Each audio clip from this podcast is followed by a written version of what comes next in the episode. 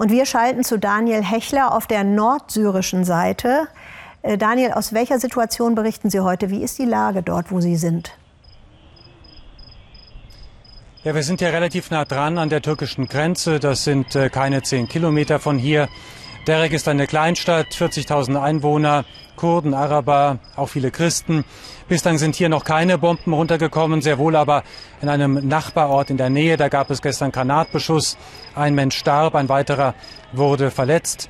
Ja, und hier in Derek haben wir heute auch eine Trauerzeremonie erleben können. Eine Politikerin wurde zu Grabe getragen, die von einer türkeinahen Miliz gestern bestialisch hingerichtet wurde.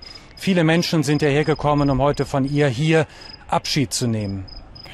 Ähm, wir hören von der UNO, dass über 100.000 Menschen bereits auf der Flucht sein sollen. Da fragt man sich, wohin denn? Die können ja nicht in die Arme des Feindes in die Türkei fliehen. Nein, in der Tat äh, fliehen sehr viele nach Hasaka ins Landesinnere.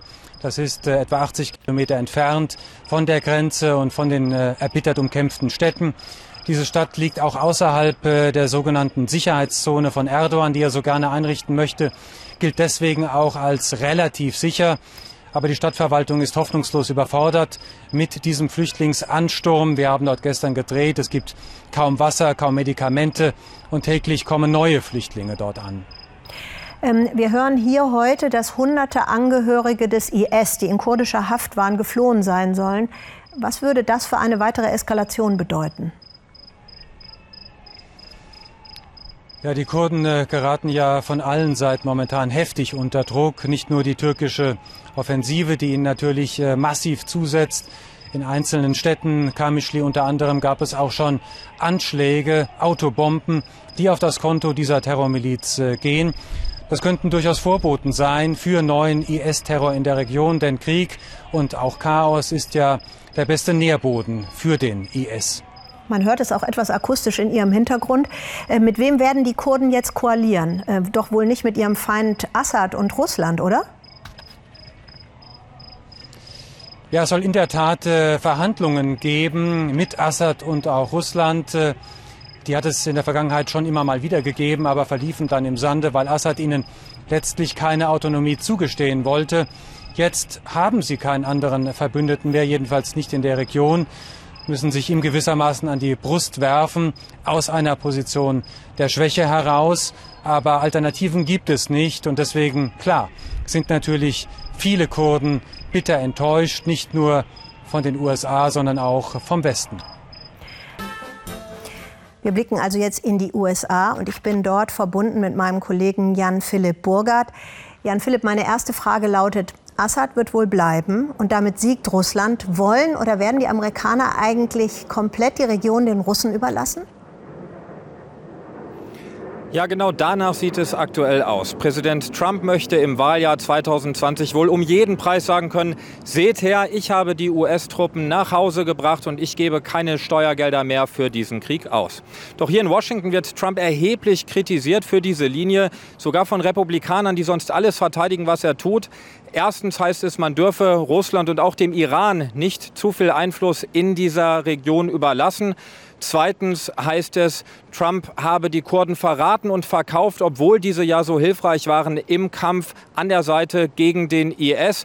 Und man hat einfach die große Sorge, dass man in Zukunft keine vergleichbaren Bündnispartner mehr finden wird, wenn die USA sich da gerade so undankbar und wenig verlässlich präsentieren. Und drittens nimmt man auch hier in Washington sehr genau wahr, dass inhaftierte IS-Kämpfer fliehen können, weil die Kurden eben nicht mehr für die Bewachung sorgen können. Jan Philipp, jetzt hat die Türkei ja wohl offensichtlich am Freitag Truppen des NATO-Partners USA beschossen. Man dachte ja bis dahin, die USA hätten tatsächlich alle abgezogen. Ist wohl nicht so. Wie viele US-Truppen sind denn eigentlich dort und was wird aus denen?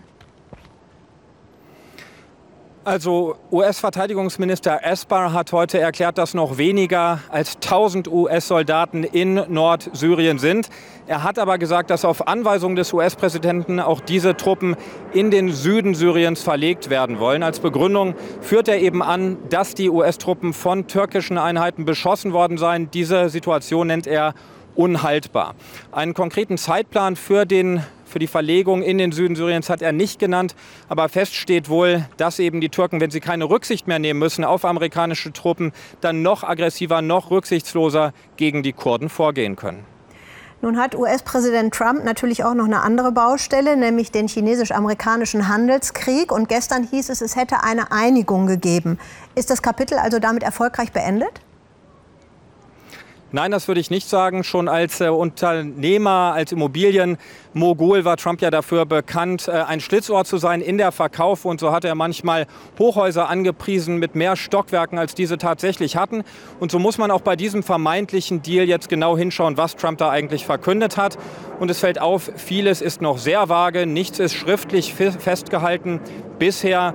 Es heißt, die Chinesen würden mehr landwirtschaftliche Produkte aus den USA importieren wollen im Wert von 50 Milliarden Dollar. So sagt Trump das. Doch die chinesische Seite, die spricht lediglich davon, mehr landwirtschaftliche Produkte einführen zu wollen. Also kurzum, vieles ist da noch sehr offen und die Vergangenheit, auch die jüngere Vergangenheit zeigt, dass auf solche kurzen Phasen der Entspannung oft auch Rückschläge folgten und es erst dann richtig eskaliert ist und neue Zollrunden folgten. Insofern würde ich sagen, das ist jetzt zwar ein Waffenstillstand, aber die große Gefahr einer weiteren Eskalation in diesem Handelskonflikt zwischen den USA und China ist bei weitem noch nicht gebannt.